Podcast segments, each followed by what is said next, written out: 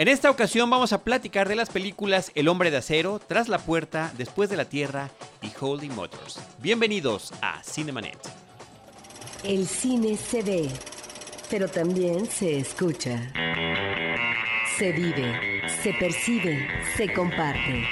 Cinemanet comienza. Carlos del Río y Roberto Ortiz en cabina. www.cinemanet.mx es nuestro portal, es un espacio dedicado al mundo cinematográfico. Yo soy Carlos del Río y saludo a Roberto Ortiz. Pues aquí estamos. Roberto, yo antes de que comencemos a platicar de estas cuatro películas, sí quisiera lanzar un mensaje de agradecimiento a Filmen, que nos está apoyando mucho en esta producción de reseñas en video que estamos haciendo de películas. Y la invitación a nuestros amigos que escuchan el podcast, que nos siguen en redes sociales y demás, es que eh, nos acompañen también en nuestro canal en YouTube. Cinemanet tiene ya allí un espacio en el que le hemos estado invirtiendo pues tiempo, esfuerzo, muchas ganas y por supuesto que la intención última es la de eh, seguirnos acercando a comentar y a compartir el gusto por el cine. Así que si nos quieren acompañar en ese medio, en YouTube nos pueden encontrar como Cinemanet Podcast o como el usuario Cinemanet1 eh, en YouTube, youtube.com diagonal Cinemanet1. Roberto, nos arrancamos, si te parece bien, con la película que se convirtió pues, en, el, en el éxito taquillero global en aquellos países donde se estrenó, eh, incluidos Estados Unidos y México. Eh, la película sobre Superman, sobre Kal-El, sobre Clark Kent, que se llama El Hombre de Acero. Man of Steel de Zack Snyder. Esta película es el relanzamiento como sucedió ya con eh, Batman, como sucedió, sucedió ya con James Bond y con otros personajes del el personaje de Superman. Ahora volvemos a ver cuál es su origen, cómo es que es enviado a la Tierra, cómo crece, cuáles son los valores y demás que rodean a este personaje icónico que este mes de junio del 2013 está cumpliendo 75 años de existencia de existencia en la página impresa. Después hubo radio, hubo televisión, cortometrajes para el cine, series televisivas, cinco películas previas, cinco largometrajes previos, uno muy importante que es el del 78 de Richard Donner.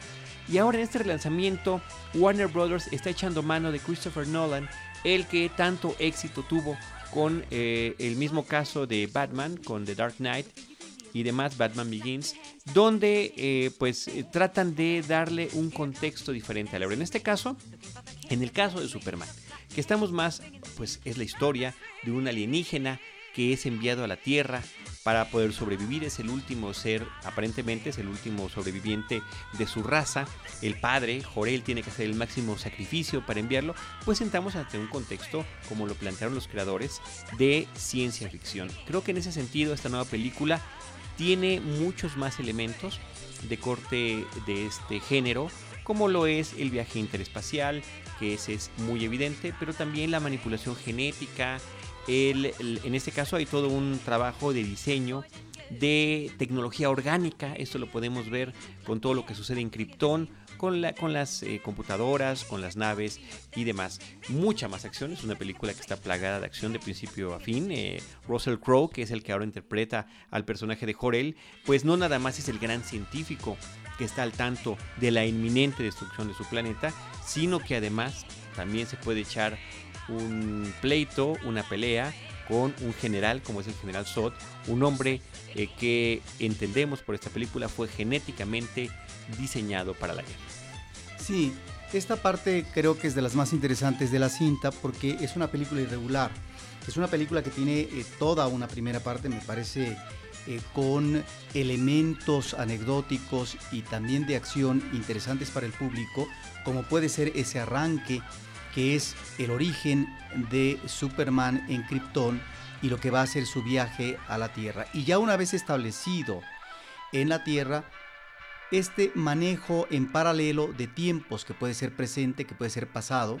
Eso me parece que es muy acertado. Eso está muy bien porque le da agilidad narrativa a la cinta y vuelve una narración briosa esa primera parte, me parece, en donde no es que trate de sintetizar, sino de remitirse al pasado en algunos momentos a partir de lo que ya es la juventud eh, de este hombre que próximamente va a vestir el traje de Superman, sobre elementos que tienen que ver con su infancia, pero ahí es donde, diría yo, está el otro elemento importante de la cinta, argumentalmente hablando, que es esta situación, valga la paradoja, de vulnerabilidad del superhéroe, porque si bien es cierto que está dotado de poderes y él se da cuenta de estos desde que es niño, el problema es cómo manejarlos, canalizarlos. Y ahí es donde está esta falta de sostén paterno, porque no es que esté dividida su mente, pero sí finalmente encontramos lo que es la presencia del padre adoptivo en la tierra y lo que es el verdadero padre que en un momento se va a manifestar como conciencia, no propiamente porque sea un personaje vivo. Ahí es donde Superman, ante estas situaciones, él tiene que tomar decisiones. Y lo interesante es que el padre eh, adoptivo le menciona en un momento que es el libre albedrío el que le deberá conducir a tomar la decisión adecuada sobre el uso de esos poderes, ya sea para el bien o para el mal. Me parece que esa es la parte, esa parte humana, vamos a, ser muy eh, generosos con el término, tratándose de un extraterrestre, esa parte humana me parece que es lo más interesante de la película. Roberto, estoy completamente de acuerdo contigo. Voy más allá. El Jonathan Kent, interpretado por Kevin Costner, me parece que es extraordinario. Es el hombre que sí, desde la página escrita, ya le está dando a Superman una serie de valores morales, a Clark Kent o al pequeño Kal-El, como lo queramos ver y que esos valores son los que finalmente harán al héroe claro, enterarse de cuál es su pasado, saber qué es lo que puede hacer y demás, ya se lo brindará su padre biológico a través de esta conciencia que estás tú mencionando. Pero la presencia de Kevin Costner en pantalla, que me parece que es breve para lo que dura la película y para la consistencia que le da al personaje, que en unos cuantos flashbacks podemos remitirnos a esos momentos en los que está siendo aleccionado por el padre y que el padre deja que tome sus lecciones hasta darle, sin, echar a perder algo que sucede en la película que es muy emocionante, eh, la lección mayor con el gran ejemplo que le pone, ¿no? El gran ejemplo final. Eso es, yo creo, lo mejor de la cinta, argumentalmente hablando, insisto. A mí lo que ya no me interesa tanto es esta parte final de remate, plena, de efectos especiales que también los tenemos en la parte inicial, pero creo mejor trabajados porque hay miga, hay sustento. Esta parte final de la confrontación entre lo que es un general Zod que deviene de Krypton y anda buscando a Superman, esta parte me parece no innecesaria, sino es obviamente parte de lo que es la acción de un cómic y también de una película que nos remite a un cómic ahí es donde encuentra uno cosas tan chuscas como por ejemplo tanto en un pueblo como en una ciudad y a media calle, pues parece ser que solamente encontramos como víctimas a los que se enfrentan en algo que podría ser o tendría eh, características ah, bélicas prácticamente porque está el mismo ejército de este país. Esta parte me parece que está muy cargada de, actitud patriotera y de honor y ¿Cómo es posible que nunca encontremos, así sucede en estas películas de ficción y sobre todo de cómics, nunca encontremos curiosamente víctimas civiles? Víctimas evidentes, aunque están peleándose en un entorno completamente civil. Me parece que esa es la parte que no nada más es, como tú dices Roberto, y como creo que bien dices, demasiado extensa en su, en su manejo en pantalla, eh, que sí es espectacularidad y eso quiere uno, ir a ver y demás, pero me parece que se les pasó la mano por mucho y que efectivamente uno de los más altos valores que tiene el personaje Superman de siempre es el valor de la vida, de cualquier tipo de vida, sobre todo de la vida humana, que es el planeta que lo ha acogido. En ese sentido, parece que de repente no le importa lo que está haciendo porque van destruyendo de un edificio al otro sin parar en esta lucha aparentemente sin fin, que además cuando uno cree que terminó, continúa. Eh, si eso es lo malo de la película, definitivamente. Roberto, el reparto. Henry Cavill es este actor que eh, pues ha hecho otras cosas eh, hasta en televisión y que ahora toma el traje del personaje. Me parece que está estupendo. Yo creo que es una muy buena presencia. Me parece que esta vulnerabilidad de la que hablabas, no de la fuerza física, sino de este debatirse entre lo correcto y la moral, eh, que no necesariamente es lo mismo, ¿no? Y creo que se plantea en más de una ocasión en la película. Es muy interesante. Eh, me gusta mucho el personaje de Luisa Lane. Luisa Lane siempre ha sido la damisela en peligro, la que se supone que es una gran reportera, pero de verdad en ninguna de las versiones previas la habíamos, las, habíamos visto hacer algún tipo de investigación periodística medianamente seria. Me parece es un personaje más activo. Es un sí, también creo que se las pasa la mano de repente de, de su actividad, pero lo que tiene que ver con la profesión de Luisa Lane que es la de ser una reportera, aquí por lo menos demostró que tenía esas aptitudes de escarbar y escarbar hasta llegar a algo y además otra cosa muy importante ¿no? que también habla de su sentido eh, moral ¿no? y profesional de tomar una decisión si contar o no una historia Michael Shannon que es un actor que por otra parte ha interpretado y sigue interpretando a personajes verdaderamente perturbados personajes perturbadores para la audiencia eh, está muy bien como el General Zod. O sea, es ese tipo de actor que se podría esperar para un personaje el villano este, como excelencia. El gran villano, pero en ese eh, exceso de, de, espectacularidad me parece que se lo llevan a él también, que lo arrastran en ese sentido en lo que tiene que ver con la eh, historia de la película. Diane Lane como Martha Kent, pues simplemente a mí me parece que es una señora encantadora. Pero cumple. Sí, cumple, cumple y punto, nada más. Anje Traue, esta actriz eh, alemana, pues bueno, es eh, la parte. Faora Ul es la que acompaña al general Sod en sus villanías. Y, y bueno, me parece que está bien. me parece, por otra parte, que Lawrence Fishburne como Perry White, pues quizá haya estado un poco desperdiciado y un poco sus escenas, las escenas que le tocan, sí, son, son de, de, tipo cliché, ¿no? Cosas que podríamos esperar. En fin, me parece que este relanzamiento pudo haber sido mucho más si se hubiera mantenido el tono de la primera mitad de la película y que pierde en consistencia al querer ganar por espectacularidad. Y pero es una película mucho más interesante, más atractiva que la de bueno, la del 2006, la verdad que para mí fue una, pésima película, una gran decepción, eh, sobre todo porque esperábamos mucho de Brian Singer como director, un hombre que sabía y que sabe manejar, ahorita está dirigiendo la próxima película de los X-Men y que llevó a los X-Men a, niveles verdaderamente gloriosos en sus dos primeras cintas. Eh, y que manejó otro tipo de películas como Sospechosos Comunes, me parece que eh, en este homenaje que le quiso hacer al Superman que a él le gustó y que nos sigue encantando, que es el de Richard Donner, se le fueron las cabras, definitivamente. Entonces sí, efectivamente, es, veo, vemos si, si continúa la franquicia, que va a continuar, ya por lo menos está asegurada la siguiente película. Eh, espero que, pueda aprovecharse mejor, que puedan aprovecharse estas ideas y este concepto. Eh, perdón, sobre esto de ciencia ficción que comentaba yo hace ratito, también está involucrado en lo que estos hombres de Krypton quieren hacer al planeta, lo cual me parece que, también es un aspecto interesante. Así que con sus cosas buenas y malas, ahí está el regreso de Superman a la pantalla grande con El hombre de acero, Man of Steel. Roberto, la siguiente película eh, que vamos a comentar se llama Tras la puerta el título original es The Door, una, película de, o La Puerta, la, película de Itzvan Shavo y que es protagonizada por Helen Mirren. Bueno, por Helen Mirren y por Martina Yede, que es eh, una extraordinaria actriz. Ella eh, ocupa el papel de Magda y Helen Mirren el papel de Emmerich. Aquí nos encontramos ante un duelo extraordinario de estas dos mujeres es la relación dificultosa entre una sirvienta que va a estar atendiendo la casa de un matrimonio, específicamente de Magda, que es una escritora, escritora que está teniendo éxito.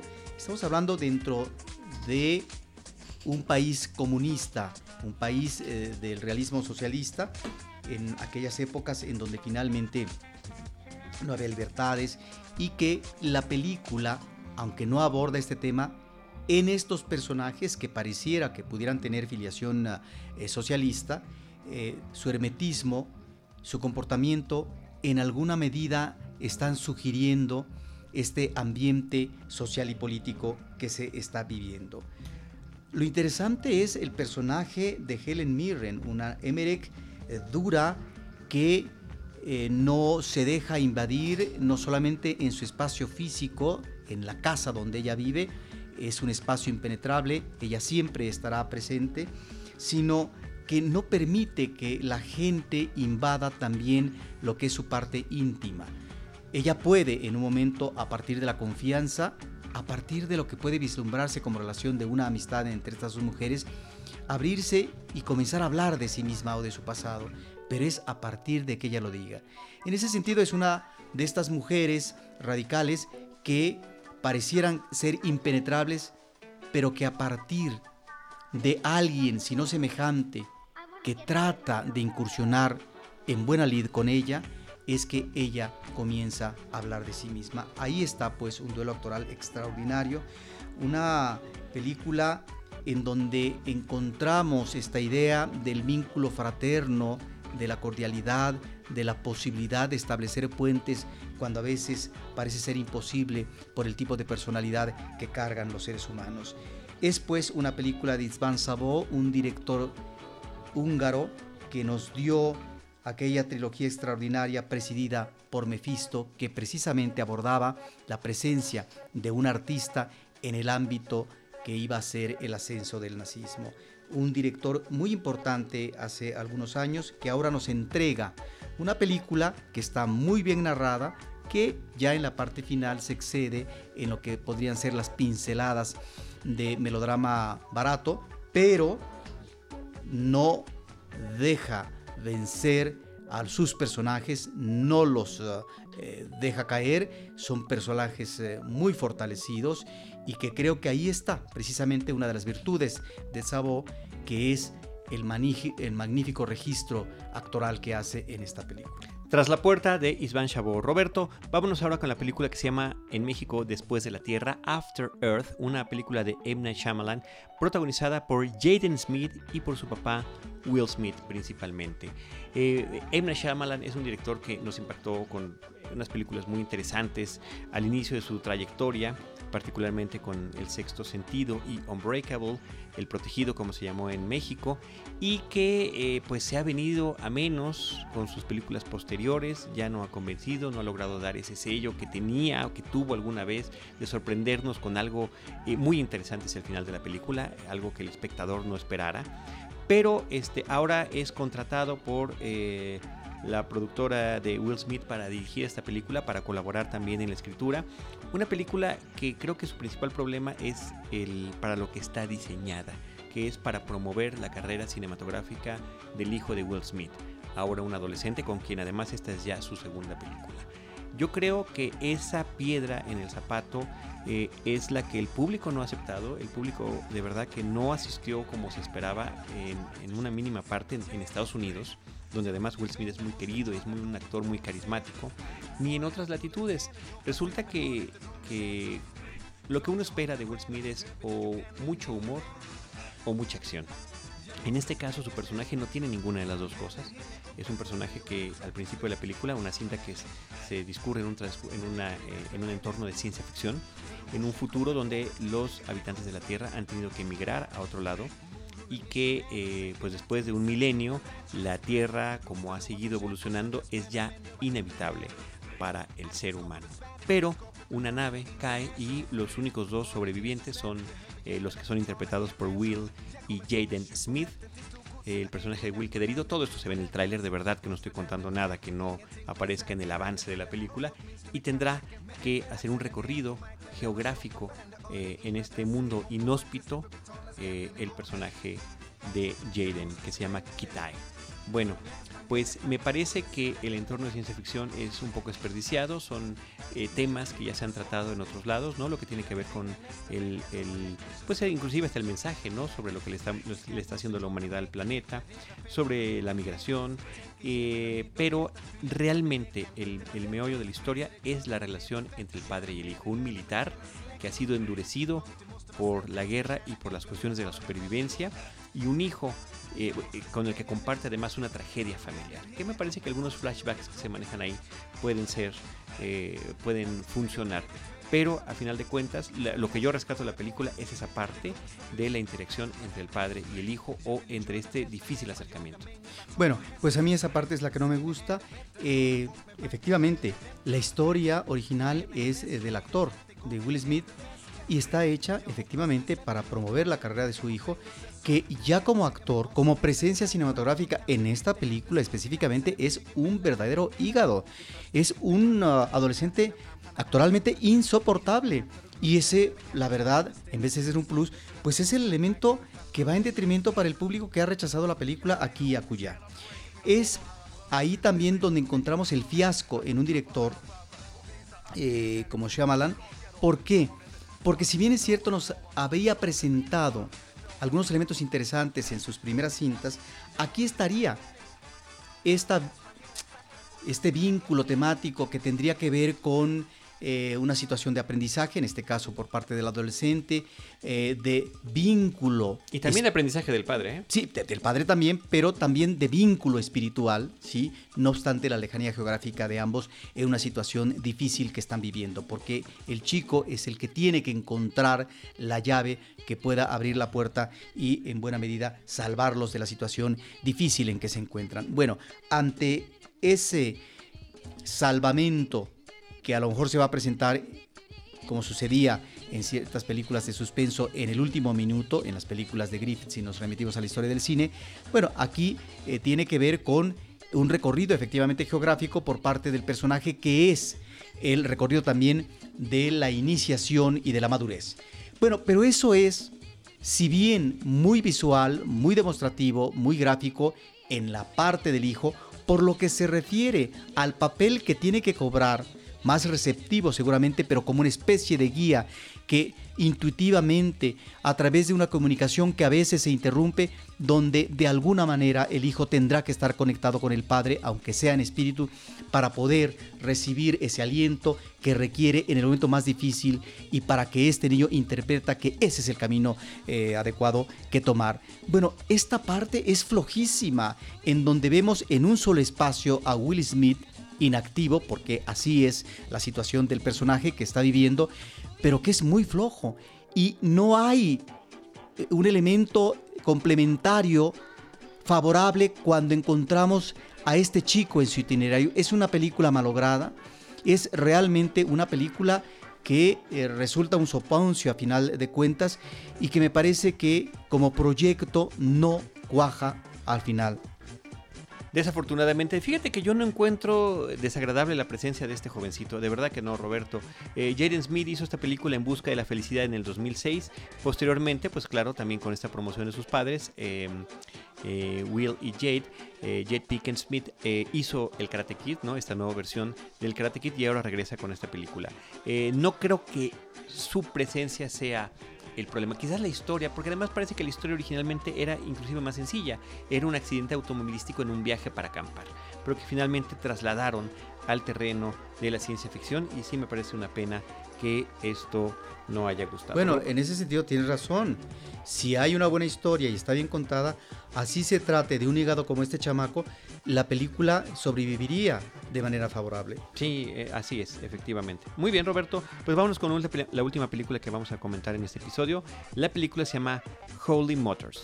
Sí, recientemente se presentó en la Cineteca Nacional como parte de un ciclo que ofrecía Distrital, un festival de cine, un ciclo de Leo Carax, un director europeo extraordinario. Yo creo que es eh, de los directores eh, contemporáneos más interesantes, un director que habla sobre la vida de sus personajes, sobre la vitalidad, pero sobre todo de estos momentos o situaciones límites, esta vida al máximo, esta vida que a lo mejor se va a desbordar, pero en donde los personajes estarán viviendo eh, de manera muy fuerte ciertas situaciones. Bueno, en Holly Motors estamos ante una película que me parece es un gran homenaje al cine, en donde el personaje principal que es ah, pues interpretado ni más ni menos por un actor que ha sido una especie mm, de actor fetiche por parte del director Davis Levan. Este actor que está desde su ópera prima extraordinaria, eh, muy influenciada por la nueva ola francesa, una película en blanco y negro, hasta la actualidad con Holly Motors. Es un actor que ha trabajado en varias cintas de Carax y aquí también está espléndido. Es un hombre que va en una limusina pero que tiene que cumplir determinados um, compromisos y en cada compromiso, en cada situación, que son situaciones extrañas, raras, extremas, peligrosas, él tiene que asumir una nueva personalidad. Él se tiene que camuflar, él tiene que cambiar de rostro, de personalidad, y ahí es donde encontramos, creo, uno de los atractivos de la cinta con este extraordinario actor, es en buena medida una película que nos remite a la máscara cinematográfica. Esta máscara en donde efectivamente está de por medio el artificio, pero que es gracias a este artificio que el espectador puede identificarse, es decir, puede darse la transferencia emotiva de ese personaje a partir de una extraordinaria caracterización y entonces lo que sucede es que el espectador o los espectadores creen fehacientemente lo que está encarnando ese personaje. Bueno, creo que aquí estamos ante una de esas actuaciones y que hay por supuesto una intensidad actoral y también como consecuencia hay para el espectador un ánimo y una intensidad eh, que se refleja en su emotividad, en su reacción. Me parece que es una magnífica cinta que está ya en la cartelera comercial, estuvo efectivamente en el Festival Distrital, en Cineteca Nacional y que creo que es una buena oportunidad para el público de acercarse, ya que está en sala comercial, a este extraordinario director que es Leo Carax. Más de 10 personajes los que interpreta Denise Lavant en esta película. Además, en la película aparecen Eva Méndez y Kylie, Minogue, entre otros actores. Roberto, o entre otros intérpretes. Roberto Ortiz, con esa película terminamos. Eh, las cintas que comentamos en este episodio fueron El Hombre de Acero, Tras la Puerta, Después de la Tierra y Holy Motors. Eh, gracias a todo nuestro equipo, a Ever Espino por la grabación y postproducción de estos episodios. Él es de Anchor Sound y junto con Paulina Villavicencio ven todo el aspecto de audio y Paulina de producción. Eh, en los micrófonos, Roberto Ortiz y un servidor Carlos del Río. Agradecemos también a Carlos Tenreiro y Mariana Delgado de Filmen y a ustedes que nos continúan escuchando por este medio. Reitero la invitación a que nos sigan también, a que nos acompañen, a que se suscriban a nuestro canal en YouTube. Estamos tratando de poner al menos uno o dos videos a la semana en eh, youtube.com diagonal cinemanet 1, 1 con número, en facebook.com diagonal cinemanet, en eh, Twitter arroba cinemanet, donde afortunadamente, de verdad, con el apoyo de ustedes nos va muy bien y cada día nos sumamos más cinéfilos.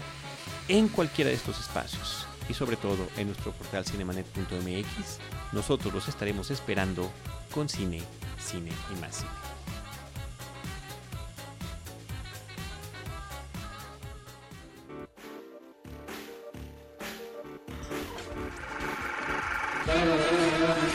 Cinemanet termina por hoy. Más cine en Cinemanet.